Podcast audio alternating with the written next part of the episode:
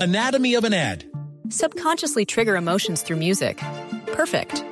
Define an opportunity. Imagine talking to millions of people across the U.S. like I am now. Identify a problem.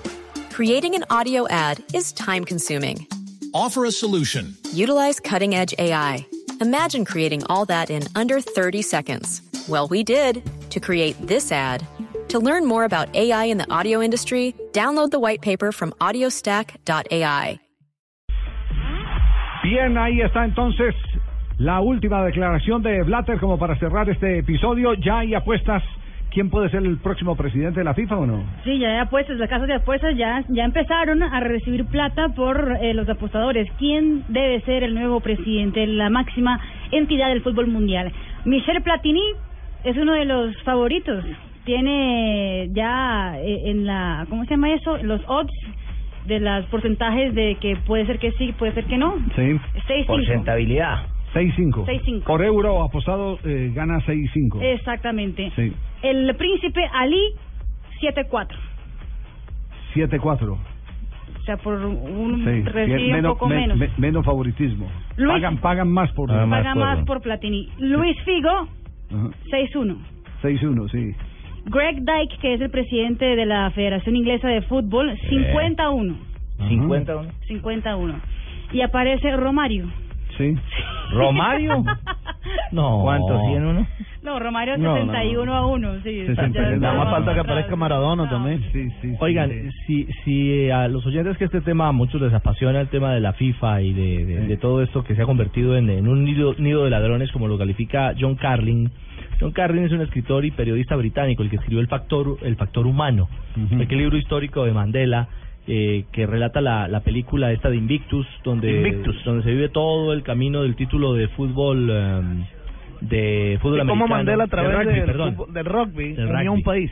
Exactamente. Es, es el escritor de ese libro que se hizo tan popular para el Mundial de Sudáfrica.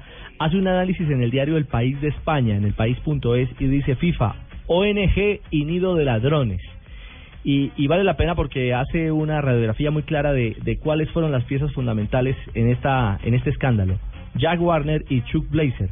Simplemente para decir esto, Jack y Chuck, como los conoce el recién el reelecto presidente de la FIFA Blatter, se hicieron dueños durante 21 años de la CONCACAF. Y empieza a relatar una cantidad de detalles de todo ese entramado que se ha movido Usted- en los usted se- últimos usted se ha años. podido dar cuenta que el escándalo de la FIFA no es eh, eh, del Comité Ejecutivo de FIFA. Ujú. Es decir, de este reciente escándalo, la misma FIFA purgó al, al Trinitario. Claro. No es, a ver, ¿cómo, cómo le dijeran? No, no, tiene, no tiene foto europea, ni, ni africana, ni asiática este escándalo de hoy. El escándalo de hoy surgió de la maldad encarnada en un hombre como Julio Grondona, que fue el que dejó todo este patrón del mal en el fútbol suramericano.